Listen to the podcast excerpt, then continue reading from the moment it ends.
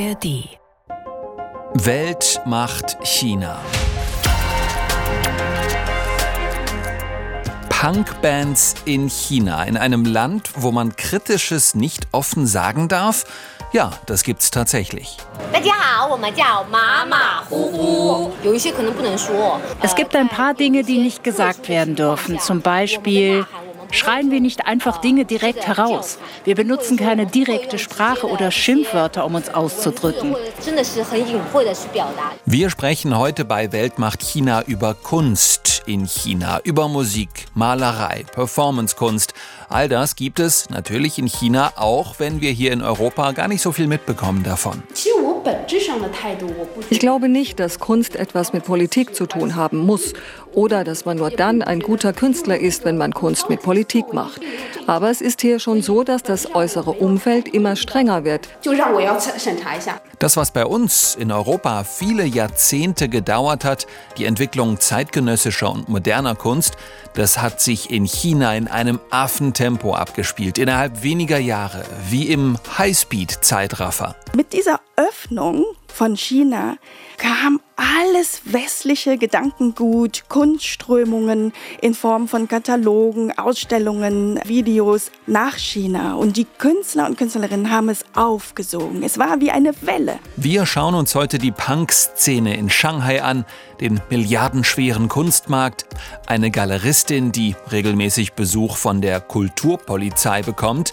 Außerdem stellen wir einen Künstler aus Südchina vor, der die Gängelung der Polizei einfach mit einbaut in seine Performances. Mit der Kameraüberwachung haben sie mich gefunden. Die Sicherheitsleute haben mir gesagt, dass ich diesen Slogan nicht nutzen darf. Sie sagten mir tatsächlich, dass die normalen Bürger nicht qualifiziert seien, diese Worte zu verwenden. Hier ist Weltmacht China, der China-Podcast der ARD. Klasse, dass ihr uns auch heute wieder gefunden habt in der ARD Audiothek. Ich heiße Steffen Wurzel.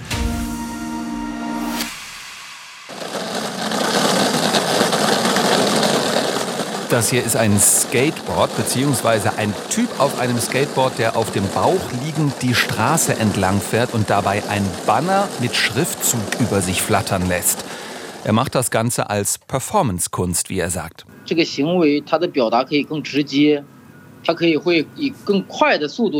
Ich habe mir gedacht, mit dieser Performance-Kunst kann ich direkter und schneller das ausdrücken, was ich ausdrücken will.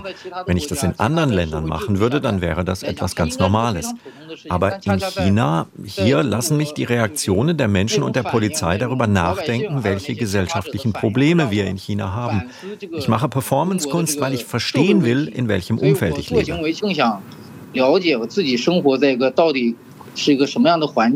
Einmal ist es eine ungewöhnliche Skateboardfahrt, ein anderes Mal ein Kleid, das er trägt. Die Leute schauen bei solchen Aktionen verwundert zu und irgendwann kommt die chinesische Polizei dazu. Wow, wer ist denn das und warum macht er das? Das ist Hirte Kun, der lebt im Süden Chinas in Guangzhou und macht Dinge auf der Straße, die viel Aufmerksamkeit auf sich ziehen. Und das macht er bewusst. Die Sachen sollen bewusst provozieren. Er testet Grenzen aus, ähm, ist gespannt, wie reagieren eigentlich die Leute, wie reagieren die Behörden, äh, die Sicherheitsleute, die Polizei und wie weit kann er denn gehen. Und für ihn ist das Kunst. Jeden Tag lässt er sich eine neue Aktion einfallen und an ihm kann man gut sehen, Kunst hat es nicht leicht in China, wenn sie politisch ist und genau das treibt Ritchie Kun mit seiner Performancekunst auf die Spitze. Ihr habt sie bestimmt erkannt. Das ist Eva Lambi-Schmidt aus dem ARD-Studio Shanghai. Auch heute wieder im Einsatz für uns beim Weltmacht China-Podcast. Hallo Eva. Hallo Steffen aus Shanghai. Du berichtest für die ARD aus Shanghai und aus dem Rest Chinas und du warst in den vergangenen Wochen viel im Land unterwegs für eine Radioreportage zum Thema Kunst und Kultur in China. Und du bist bei dieser Recherche eben auch auf He Kun gestoßen. Der macht ja was, auf das man in China immer wieder stößt. Er versucht so ein bisschen das diktatorische System mit den eigenen Waffen zu schlagen. Das lese ich jedenfalls jetzt daraus ab, wie er das erzählt. Kann man das so sagen? Ja, genau. Zumindest bei manchen Aktionen, bei denen er eben die Staatspropaganda auch als Kunst nutzt. Ähm, zum Beispiel hat er mal ein Banner aufgehängt mit den Worten Buwang Tu Xin. Das heißt übersetzt, vergiss nie, warum du angefangen hast. Das ist ein Slogan aus dem Wortwerkzeugkasten der offiziellen Staatspropaganda der Kommunistischen Partei Chinas. Mhm. Auf Plakaten und Mauern sieht, das, sieht man das überall in der chinesischen Öffentlichkeit. Und das soll eigentlich daran erinnern, was ähm, so die eigentliche Mission ist, äh, was der Kern Kern der kommunistischen Partei ist. Und Hirte Kun hat eben selbst diesen Slogan genutzt auf einem Banner, auch um die Corona-Maßnahmen zu kritisieren. Äh, zur Erinnerung, da wurden ja Millionenstädte abgeriegelt. Manche Menschen kamen nicht an medizinische Versorgung oder ausreichend Lebensmitteln. Und Hirte Kun hat das äh, Banner aufgehängt, um quasi die eigene Regierung daran zu erinnern, was eigentlich ihre Aufgabe ist, nämlich sich um die Leute zu kümmern. Ähm, und äh, das ist aber dann schnell aufgefallen und ihm verboten worden, was ja interessant ist, weil der Satz ja sonst überall in der Öffentlichkeit zu finden ist. Und daran sieht man, wie sehr die kommunistische Partei die Kontrolle behalten will über das Narrativ und dass das nicht anders interpretiert ähm, oder in einem anderen Kontext verwendet werden soll. Mit der Kameraüberwachung haben sie mich gefunden. Die Sicherheitsleute haben mir gesagt, dass ich diesen Slogan nicht nutzen darf. Sie sagten mir tatsächlich, dass die normalen Bürger nicht qualifiziert seien, diese Worte zu verwenden. Das sei ein Satz, der nur von der Führung verwendet werden dürfe. Dabei hing dieses Banner überall in der Öffentlichkeit. Aber es verstößt gegen das Gesetz, wenn du ein T-Shirt kaufst und den Satz darauf druckst. Dann kommt die Polizei. Der Performance-Künstler He Jikun aus Guangzhou im Süden von China. Ein kleines Beispiel für jemanden, der in China ausdrücklich kritisch sein möchte mit seiner Kunst und dadurch auch aneckt, geradezu provoziert. Gibt's, wie in diesem Falle eben als Performance-Kunst, aber natürlich auch im Bereich der Malerei, der Skulptur, der Fotografie und so weiter. Was es in China natürlich auch gibt, sind Künstlerinnen und Künstler, die gar nicht explizit kritisch sein wollen, denen es also zum Beispiel darum geht, sich durch die Malerei auszudrücken, eben ohne provozieren zu wollen. ARD-Korrespondentin Eva in Shanghai, beschreib doch mal, wie sieht die Kunst-Kulturszene in deiner Stadt aus? Es gibt unglaublich viel zu entdecken. Also es ist so viel, dass man gar nicht weiß, wo man anfangen soll, wenn man sich dafür interessiert und sich das anschauen möchte. Es gibt unglaublich viel an Kulturangeboten ähm, vom Shanghaier Ableger des Centre Pompidou. Das ist eine Art Franchise-Kunstmuseum des Centre Pompidou in Paris, bis hin zu ganz vielen kleineren Galerien, ähm, die so ein bisschen versteckt sind in verschiedenen Stadtteilen in Shanghai.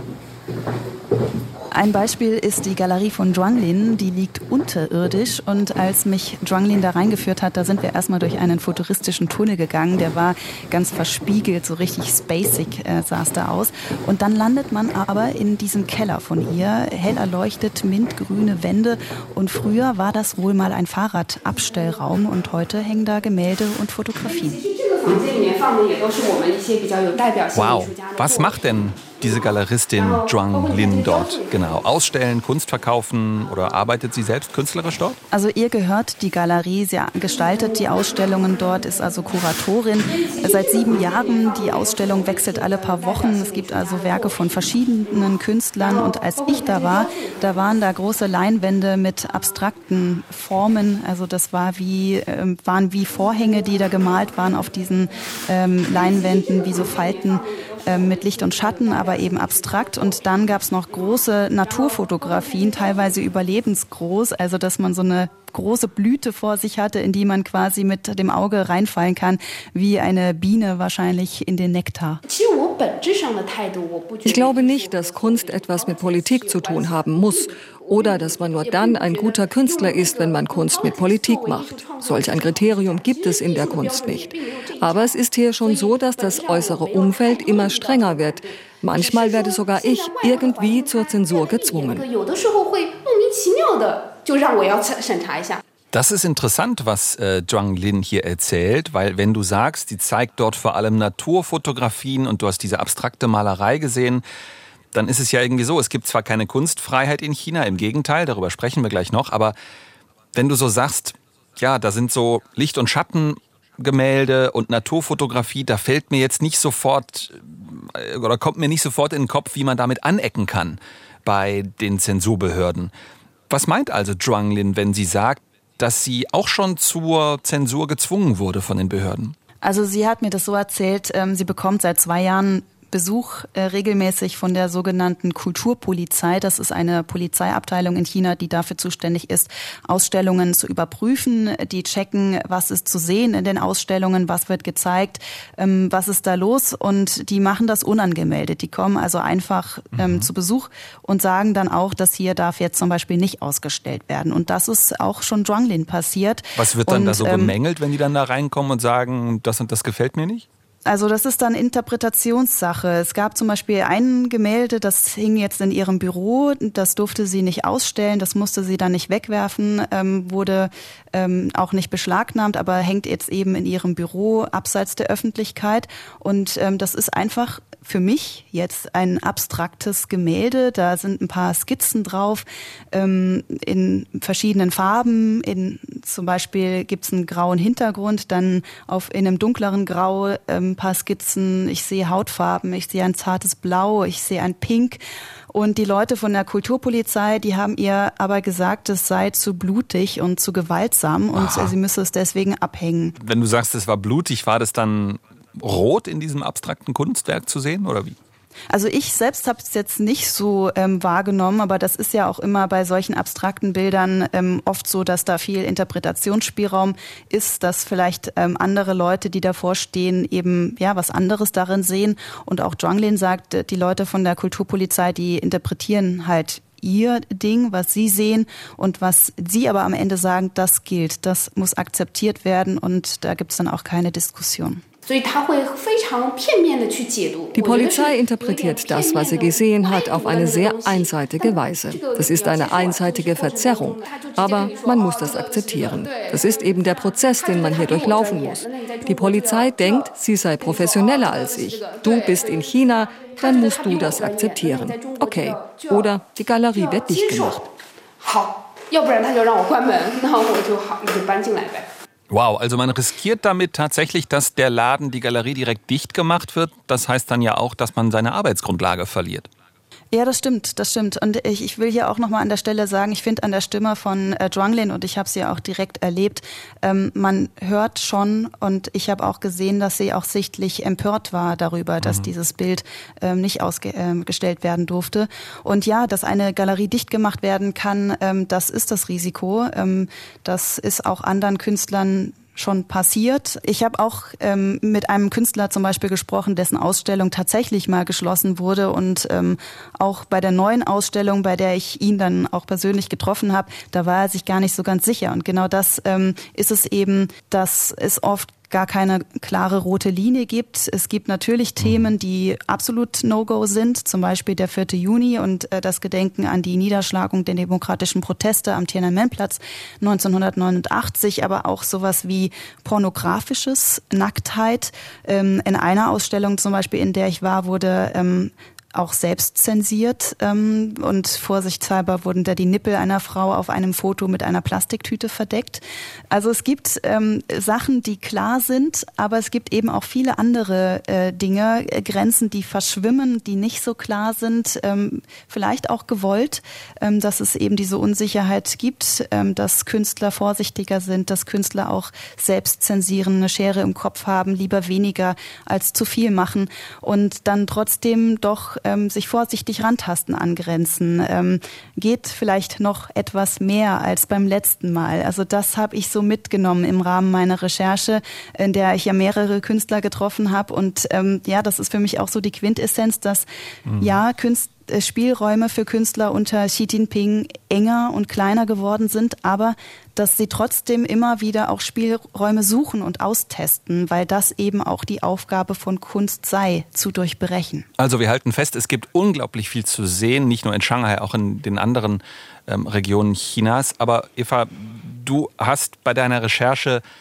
ja irre viele Künstlerinnen, Künstler, auch Bands, Musiker, hören wir nachher noch von dir, äh, getroffen. Gibt es so etwas, wo du sagst, das ist was, was dich besonders bewegt hat oder was dir sehr aufgefallen ist? Ja, es gibt was, was mich sehr überrascht hat und auch nachdenklich gemacht hat, ähm, nämlich dass, obwohl viele Künstler sich ganz klar unter Druck fühlen, ähm, mir auf der anderen Seite auch mehrere gesagt haben, dass sie sich frei fühlen in ihrer Arbeit, also mhm. im Rahmen des Möglichen, dass die Kunst in China frei sei, beziehungsweise ebenso genauso frei wie, oder unfrei wie in anderen Ländern. Wie kann das sein ähm, in der Diktatur?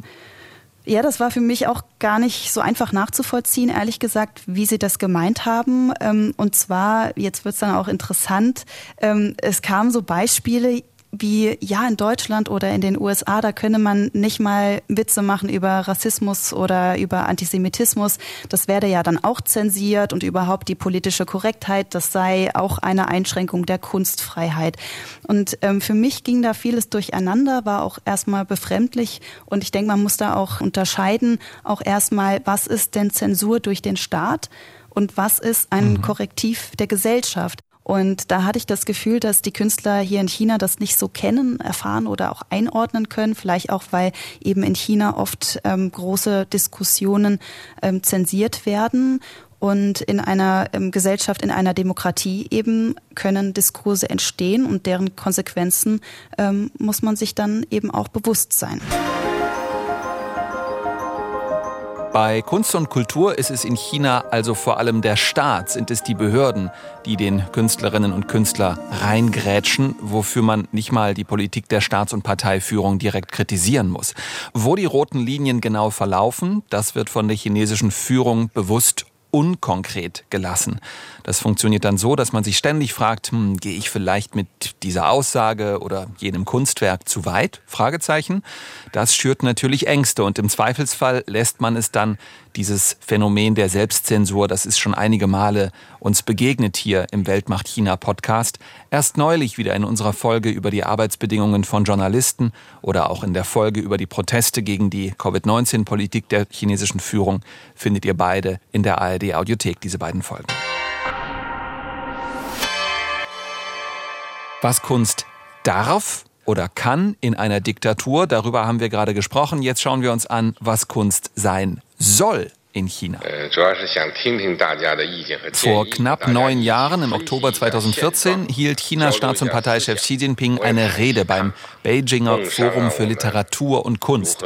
Diese Rede war der Staatsführung so wichtig, dass die staatlichen Medien ausführlich berichtet haben darüber. So wie hier. Was wir hören, ist der staatliche Fernsehsender CCTV.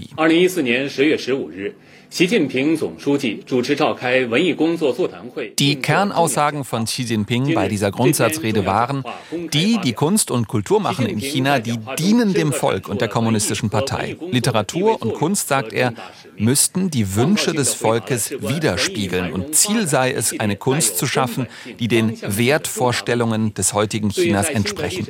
So, und wenn jemand aus Chinas Führung sagt, das muss äh, den Wünschen des Volkes entsprechen, dann ist damit was gemeint? Ja, also damit ist natürlich gemeint den Wünschen und Vorstellungen der kommunistischen Partei. Wir versuchen das Ganze jetzt mal ein bisschen einzusortieren mit einer Frau, die seit vielen Jahren über den chinesischen Kunst- und Kulturbetrieb schreibt, in Zeitungen und Magazinen. Sie ist auch als Filmemacherin aktiv, bei Arte zum Beispiel. Hallo Min An Zabo de Butch. Hallo Steffen, vielen Dank für die Einladung. Ich mag es eigentlich gar nicht so sehr über Namen zu sprechen, aber weil dein Name so außergewöhnlich klingt, das hörst du jetzt bestimmt häufiger. Erklär uns bitte kurz deinen Namen. Ja, Min An ist vietnamesisch. Ich bin in Vietnam geboren äh, und chinesischer Abstammung. Und Zabo de Butch ist von meinem Mann. Er ist ungarischer Abstammung. Ähm, also wir sind eine multikulturelle Familie. Und ihr lebt in Berlin. Wir leben in Berlin, richtig. Lass uns über das sprechen, was wir gehört haben. Wir haben es in China zu tun mit einem sehr schwierigen Umfeld für alles, was mit kritischer oder auch unkritischer Kunst zu tun hat. Der oberste Chef, Generalsekretär Xi Jinping, ruft Künstlerinnen und Künstler ganz direkt auf, eure Arbeit, eure Kunst, das muss alles im Einklang sein mit den Werten der kommunistischen Diktatur China. Was und wie soll denn Kunst sein nach Ansicht der chinesischen Regierung? Ja, also am besten glorreich und schön. Ja, natürlich schön und äh, aber auch patriotisch und äh, vielleicht auch ganz banal auch einfach äh, zu den Farben im Wohnzimmer dann passen. Kann aber auch zum Beispiel zur Kontemplation führen, entführen den Betrachter in andere Welten. Was es auf keinen Fall sein darf, ist politisch zu sein. Ähm, nicht einmal ansatzweise streifen. Aber wenn man diese Grenzen beachtet, kann man darin äh, sehr viel machen. Ganz viel ist möglich. Was meinst du damit genau, wenn du sagst, ganz viel ist möglich? Wir haben ja vorhin gehört, dass es so eine Art Kulturpolizei gibt, die ganz schnell einschreitet. Ja, also wenn man das politische ausgrenzt, dann können die Künstler und Künstlerinnen eigentlich alle Themen ansprechen, die auch hier ähm, die, die äh, Künstler und Künstlerinnen beschäftigen, wie etwa Vereinsamung oder Beziehung zu Vater, Mutter, das die Family Issues, aber auch die Rolle der Frau in der Gesellschaft. Politik wiederum darf ansatz, nicht mal ansatzweise gestreift werden. Ja, das ist richtig. Also Tibet, Taiwan ähm, äh, etc., das kann alles nicht erwähnt werden. Und äh, darüber hinaus natürlich Nacktdarstellungen, Brüste, Genitalien, Pornografie, das ist alles verboten. Und dann so Karikaturen von Staatsführer selbst, Xi Jinping. Wer das gemacht hat, das ist zum Beispiel der Street Art Künstler Ba Cao. Er hat zum Beispiel Karikaturen von Xi Jinping dargestellt. Äh, Xi Jinping als Frau, Xi Jinping beim Küssen mit Putin, Xi Jinping als Winnie Pooh das ist natürlich ein großer Affront gegen die chinesische Staatsführung. Das kann der aber nicht in China machen, oder? Nein, das macht er in den sozialen Medien, denn das kann er natürlich nicht in China ausstellen. Und äh, er lebt auch nicht mehr in China, sondern ist seit 2009 nach Australien ausgewandert und agiert von dort. Lass uns noch mal auf die Kunstszene in China schauen, und zwar auf das Finanzielle finde ich immer sehr spannend. Unter diesem Aspekt war China vergangenes Jahr, Achtung, der drittgrößte Kunstmarkt der Welt nach den USA und Großbritannien. So steht es zumindest in einer Studie der Schweizer Großbank UBS und der Kunstmesse Art Basel. Also Malerei, Skulptur, Fotografie, Videokunst und so weiter. Das wird ja alles gehandelt, international. Kunstwerke, die von und nach China hin und her verkauft werden. Das hatte demnach vergangenes Jahr einen Umfang von umgerechnet rund 10,2 Milliarden Euro innerhalb eines Jahres an. Das will irgendwie alles nicht in meinen Kopf rein. Chinas Führung schottet das Land ab vom Rest der Welt. Die Führung macht Künstlerinnen und Künstlern Vorgaben. Gleichzeitig boomt aber wirtschaftlich gesehen dieser Kunstmarkt. Wie geht das zusammen? Der Markt ist nicht das gleiche wie die Kunstfreiheit. Der Markt geht einher mit dem Kapital. In den letzten Jahrzehnten hat sich in China eine sehr reiche neue Bürgerschicht entwickelt, die sehr viel Geld übrig hat. Und das investieren sie nicht nur in Immobilien, das ist die klassische Anlage, sondern immer mehr in Luxusgüter wie Weine, Schmuck und eben Kunst. Und zwar Asiatika, also so ähm, alte, klassische Bronzestatuen, Bronzegefäße, Vasen etc. Das kaufen sie ein, aber jetzt immer mehr auch zeitgenössische Kunst. Chinesische zeitgenössische Kunst, aber auch immer mehr äh, zeitgenössische westliche Kunst. Gibt es sowas wie Auktionshäuser in China, Kunsthandel, so ja, wie man das aus New York oder London oder Paris kennt, dass so richtig gehend zum ersten, zum zweiten und dritten die Kunstwerke versteigert werden? Oh ja, da ist ein sehr großer Auktionsmarkt. Das Vertrauen in die Auktionshäuser ist sehr, sehr groß in China. 70 Prozent der Kunst, die gekauft wird, wird in Auktionshäusern gekauft. Und die zwei größten Auktionshäuser in China sind Poly Auction und China Guardian. Aber das muss man sich erstmal reinziehen. Dieses Auktionswesen und der Auktionsmarkt in China ist im Vergleich zu Amerika oder Europa ein ganz junges Phänomen. Das erste Auktionshaus wurde erst 1993 gegründet, China Guardian. Und erst 2005 wurde Poly Auction gegründet. Das ist jetzt zur Nummer eins äh, in China aufgestiegen, weil es eben ein staatliches Auktionshaus ist, mit staatlichen Geldern gepumpt. Ja, denn es gehört dem Verteidigungsministerium. Moment, der Staat in China grätscht in die Kunstfreiheit rein, verdient aber mit dem Kunstmarkt sehr viel mit, weil die großen Auktionshäuser dem Staat gehören. Habe ich das richtig verstanden? Ja. Der Staat möchte einfach die Kontrolle behalten darüber, was produziert wird und äh, was verkauft wird. Ist es denn so, dass, dass es auch wie bei uns in Europa zum Beispiel Sammlerinnen, Sammler gibt, die sagen, ich verwende mein ganzes Leben darauf, eine große Kunstsammlung anzuleben und dann vermache ich es einem, ja, weiß nicht, privaten Museum in Shanghai oder so? Das gibt es eher selten. Es gibt Schenkungen, aber das beschränkt sich dann auf so geraubte Kunst. Zum Beispiel wurde in den äh, Opiumkriegen und im Boxerkrieg sehr viel Kunst ins Ausland geraubt gebracht. Also aus, aus China rausgetragen, rausgeraubt. Ja, richtig. Und äh, befindet sich jetzt im Ausland. Und das versuchen die Sammler, aber auch der Staat auf den Auktionshäusern zurück zu ersteigern. Und die reichen Sammler, die diese Kunst ersteigern, schenken das dann in einem patriotischen Akt einem staatlichen Museum, wie dem Nationalmuseum oder halt auch dem Poly-Museum, denn das Auktionshaus Poly Auction besitzt ein eigenes Museum. An, du kennst dich super aus mit zeitgenössischer Kunst in China vor allem.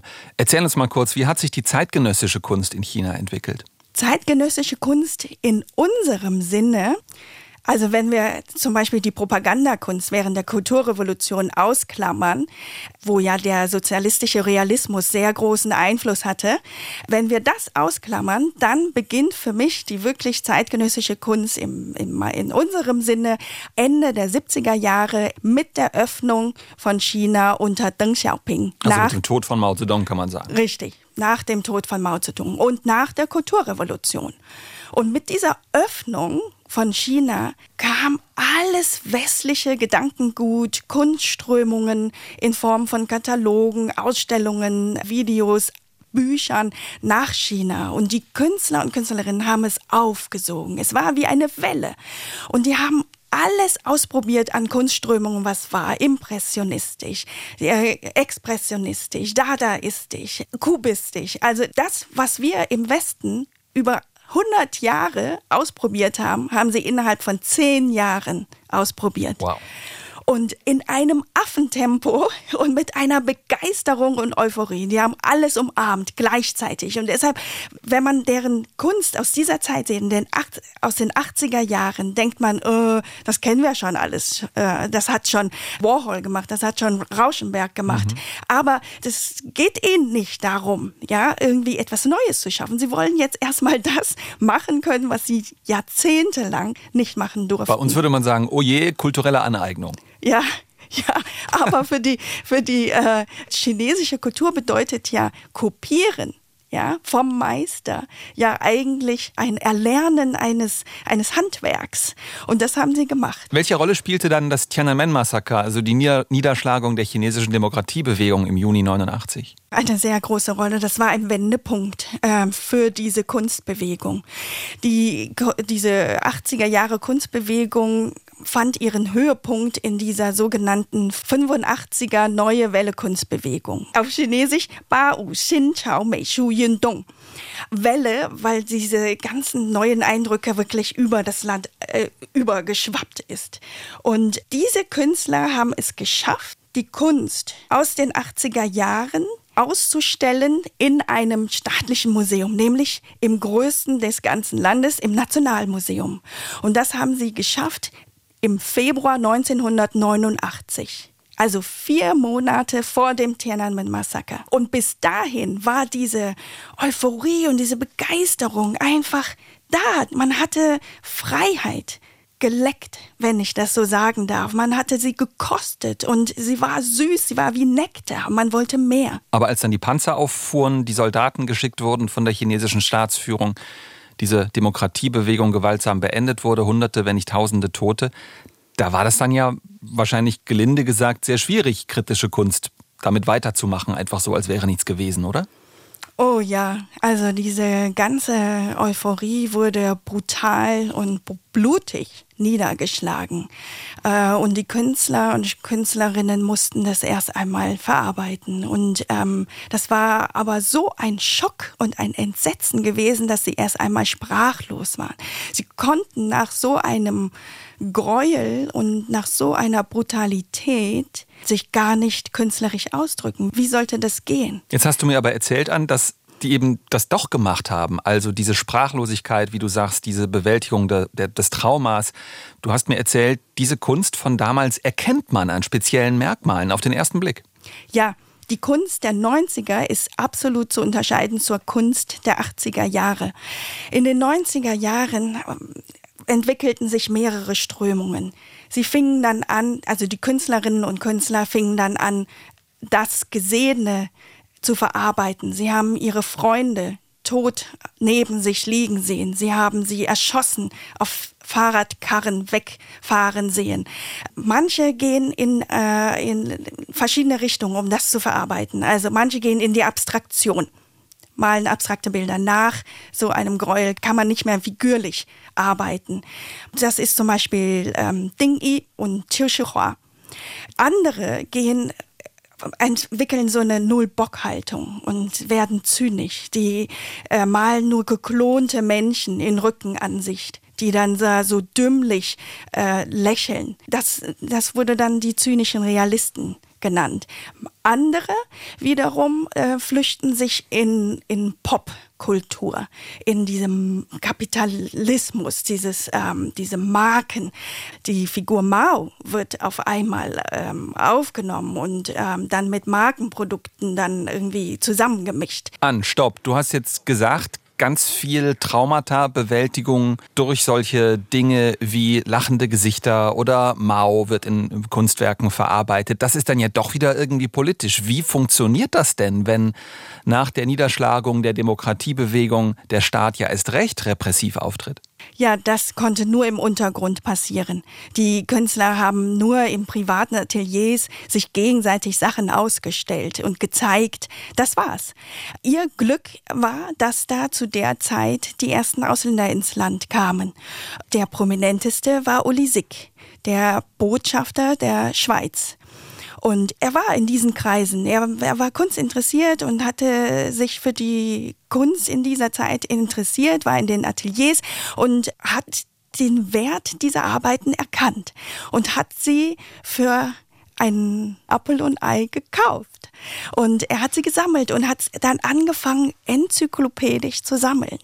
Er besitzt jetzt die umfangreichste Sammlung aus dieser Zeit. Das war dann ja auch die Zeit, wo das Ganze international, also außerhalb Chinas, bekannt wurde alles. Ja, Uli Sick hat äh, dann diese Kunst dann äh, im Ausland gezeigt. Äh, auf der Venedig Biennale, in Berlin, in, äh, in der Schweiz etc. Und da wurden sie berühmt. Und da wurden sie als kritische Kunst dann interpretiert und gelesen und man hatte sie gekauft. Auf einmal schossen die Preise in die Höhe und diese Künstler waren auf einmal Superstars. Auch in China. China wiederum? Also Nein, in China noch nicht. zu Hause noch nicht? Nee. Noch nicht. Und erst als sie international so eine Aufmerksamkeit bekommen haben, wurde das Land selbst wieder auf ihre Künstler aufmerksam und haben gedacht, hä, Moment mal, die sind ja aus China, die wollen wir zurückhaben und hm. hat sie umschmeichelt und hat dann ihnen zum Beispiel Beispiel Landstücke außerhalb Peking oder außerhalb der Großstadt gegeben, damit sie ihre Ateliers vergrößern können, da noch mehr arbeiten können. Denn sie wollen ja, dass die Devisen ins Land, also nach China kommen und nicht ins Ausland. Also so eine Art Reimport der Kunst oder der Künstlerinnen und Künstler. So kann man das nennen. Wurden denn auch die kritischen Werke ausdrücklich wieder ins Land geholt? Zum Teil, nicht alle, natürlich nicht. Also es gilt natürlich immer noch diese Taiwan, Tibet und ähm, Tiananmen. Das darf also absolut nicht gezeigt werden. Aber so lächelnde, geklonte ähm, Menschen, das ist erlaubt. Okay, und dann das ist es so, dass die alle zum Beispiel in Beijing in einem eigenen Stadtteil angesiedelt wurden mit Galerien, gibt's heute auch noch zu sehen. Ähm, man kann ja sagen, wirtschaftlich war das ein großer Erfolg aus Sicht der chinesischen Führung, die dann ja so eine Art Kulturansiedlungspolitik erfolgreich gemacht hat. Ja, das war eine Strategie, wenn man dann so sagen will, ja. Und diese Künstler von damals, die reimportiert wurden, wurden dann also mit allen Vorteilen und Privilegien wirklich umgarnt. Und die haben dann, wurden dann unternehmerisch, haben Geld verdient, noch und nöcher, und ähm, waren dann übersättigt und haben dann überhaupt keine kritische Kunst mehr hergestellt. Warum auch? Wozu auch? Brauchen sie nicht mehr. Und waren still. Diese Künstler, die damals ihren Mund aufgemacht haben, schweigen heute. Danke für die interessanten Einblicke. Min an Zabo de Butsch. Ich kann verraten, Du arbeitest gerade an einem Film über die Kunstszene in Hongkong. Ganz kurz vielleicht noch an, wieso hast du dir dieses Beispiel Hongkong für deine aktuelle Recherche rausgesucht? Nach den Protesten in Hongkong 2019, 2020 wurde ja das nationale Sicherheitsgesetz erlassen, welches sehr viele Beschränkungen nach sich zog in der Pressefreiheit, in der Meinungsfreiheit und auch in der Kunstfreiheit. Aber wie auch in China, wie auch Eva vorhin gesagt hat, diese rote Linie ist ganz vage formuliert. Keiner weiß, was sie dürfen und was sie nicht dürfen. Und das verunsichert die Kreativschaffenden. Was machen die denn jetzt? Ich meine, so viele Möglichkeiten gibt es ja nicht. Sie gehen entweder in die innere Migration oder verlassen das Land, wenn sie ja gar nicht mehr können, wie etwa der prominenteste Casey Wong, oder sie machen im Untergrund weiter oder im Privaten weiter. Aber das bedeutet, dass sie niemals mehr öffentlich etwas zeigen können. Wir haben ganz viel gehört in Weltmacht China über kritische Künstlerinnen, Künstler, über kritische Kunst, aber Kunst kann natürlich auch großartig sein, wenn sie nicht kritisch ist. Sie muss auch nicht politisch sein, sie muss aber politisch und kritisch sein dürfen.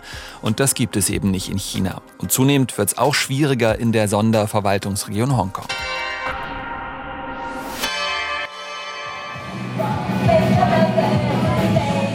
Nochmal zur ARD-China-Korrespondentin Eva Lambi-Schmidt in Shanghai. Wir haben gesprochen über Malerei, über Performancekunst, über die Geschichte der zeitgenössischen Kunst in China, aber immer noch nicht über Musik. Du hast mir aber erzählt, Eva, du hast dich in Shanghai mit einer Punkband getroffen. Das ist jetzt natürlich spannend. Eine Punkband in China, in einem Land also, in dem die Staatsführung in fast alle Lebensbereiche reinregiert ähm, und in der Vorgaben gemacht werden. Stichwort chinesische Werte vermitteln. Wie geht das bitte zusammen mit Punk, Eva? Ja, sehr berechtigte Frage. Ich habe das äh, die Musikerinnen äh, selbst gefragt. Mama Huhu heißt die Band und das hier ist die Gitarristin Maya. 大家好，我们叫马马虎虎。追根究究底，就是我们的宗旨。Unsere tiefste Bestimmung, das ist ein rebellisches Herz.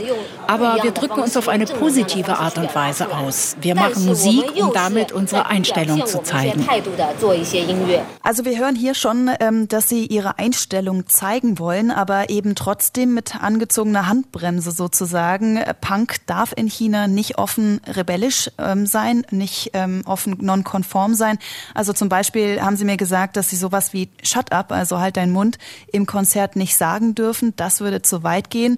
Und Ihre Liste an Liedern mit Songtexten und so weiter muss vorher alles angemeldet sein und genehmigt sein, wie bei allen Konzerten in China. Wenn eine Zeile beim Auftritt anders ist, als es vorher angemeldet war, dann kann es Ärger geben. Deshalb müssen sich Bands fügen, wenn sie überhaupt auftreten wollen. So funktioniert die Zensur in China. Es gibt ein paar Dinge, die nicht gesagt werden dürfen. Zum Beispiel schreien wir nicht einfach Dinge direkt heraus. Wir benutzen keine direkte Sprache oder Schimpfwörter, um uns auszudrücken. Wir sind subtiler, aber unsere Power ist trotzdem immer da. Es gibt zum Beispiel Dinge in China, die unserer Meinung nach sehr schlecht sind. Und wir nutzen unsere Songs, um sie auszudrücken, auch wenn das nur indirekt möglich ist. Ähm, ist das so, als du in diesem Konzert warst, dass du gemerkt hast, dass da Kritik kommt? Nee, das ist dann doch eher soft, also sehr zwischen den Zeilen. Man muss dann schon wissen, worauf sie Bezug nehmen. Und jetzt hatte ich ja dann im Nachgang des Konzerts mit ihnen selbst gesprochen. Und ähm, da gab es zum Beispiel einen Song, ähm, den sie geschrieben haben zum Corona-Lockdown in Shanghai im vergangenen Jahr, als Chinas Staats- und Parteiführung die ganze Stadt abgeriegelt hat. Ähm, etwa 25 Millionen Menschen äh, waren da in ihren Häusern und Wohnungen eingesperrt. Und da hat die Band zwei Songs geschrieben, die sich damit auseinandersetzen. Ähm, einer davon heißt Butterfly auf auf Deutsch Schmetterling. Ähm, das klingt ja jetzt auch vom Namen her gar nicht so äh, punkig und fetzig, sondern eher soft. Ähm, und Sie haben jetzt erzählt, dass Sie damit meinen, dass die Leute jetzt nach den Maßnahmen, nach dem Lockdown aus ihren Kokons ausbrechen und fliegen. Und das äh, beschreibt ja schon in der Retrospektive, wie eng so ein Kokon ist. Und erst dann, wenn der Schmetterling entpuppt ist, dann entfaltet er sich. Aber das ist natürlich etwas, das muss man wissen, vielleicht so ähnlich wie Anne vorhin beschrieben hat mit den Codes mit dieser Geheimsprache, ähm, dass man eben wissen muss, worauf sie sich da beziehen. Die Schmetterlinge sollen ausdrücken, dass wir keine Angst mehr haben. Wir brechen aus unseren Kokons aus und werden fliegen. Auch wenn der Text eher vage ist, haben wir unser Bestes gegeben, um auszudrücken, was wir sagen wollen. Ich hoffe, dass alle unsere Schreie hören können. Ich bin sicher, dass die Leute das verstehen. Das merken wir ja, wenn wir auf der Bühne stehen und das Publikum sehen. Also sie selber ist auf jeden Fall überzeugt, dass die Leute, die die Band hören, die ihre Lieder hören, dass sie verstehen, was sie damit sagen möchte. Eva Lambi-Schmidt in Shanghai, du hast ganz viel gesprochen mit Leuten aus der Kunst-, Kulturszene, Künstler, Bands und so weiter. Gibt es jemanden, der dich, die dich besonders geflasht hat? Ja, absolut. Äh, ich habe ja nicht nur mit Künstlern gesprochen, sondern auch mit einem Fan. Und zwar mit einem Fan von einer Band äh, My Little Airport aus Hongkong, die man in Festland China gar nicht hören darf. Die ist verboten. Und da habe ich mir gedacht, ähm, wie krass. Ähm, stell dir mal vor, Taylor Swift wäre in Deutschland verboten und ich wäre Fan. Ähm, undenkbar eigentlich. Und was ich so eindrücklich fand, war, dass ähm, wir mit dem Fan halt ein Interview hatten. Und als wir das Interview gemacht haben, da war er sehr nervös. Er wollte das auch nur anonym machen und war aber gleichzeitig auch richtig begeistert, ähm, uns zu erzählen von dieser Band. Hat uns all seine T-Shirts, die Platten gezeigt, aber war eben auch ähm, sehr unter Druck und das wohlgemerkt als Fan. Das war nicht die Band selbst. Min Ansabo de Butch in Berlin Du beobachtest die chinesische Kunst-Kulturszene seit vielen Jahren. Ist es so, dass in einer Diktatur wie China Kunst etwas verändern kann, deiner Ansicht nach? Also Kunst kann wahrscheinlich keine großen Umbrüche oder gar einen Umsturz herbeiführen. Aber Kunst kann ärgern, Kunst kann wehtun, Kunst kann ähm, einen Spiegel vorhalten und Bestehendes in Frage stellen. Ähm, und wenn Menschen Fragen stellen, findet eine erste Veränderung im Kopf statt. Das ist der erste Schritt. Wenn ihr mehr hören wollt zum Thema, das phänomenale Radio-Feature von Shanghai-Korrespondentin Eva heißt Punk und Kunst in China im Zeichen der Zensur, findet ihr in der ARD Audiothek.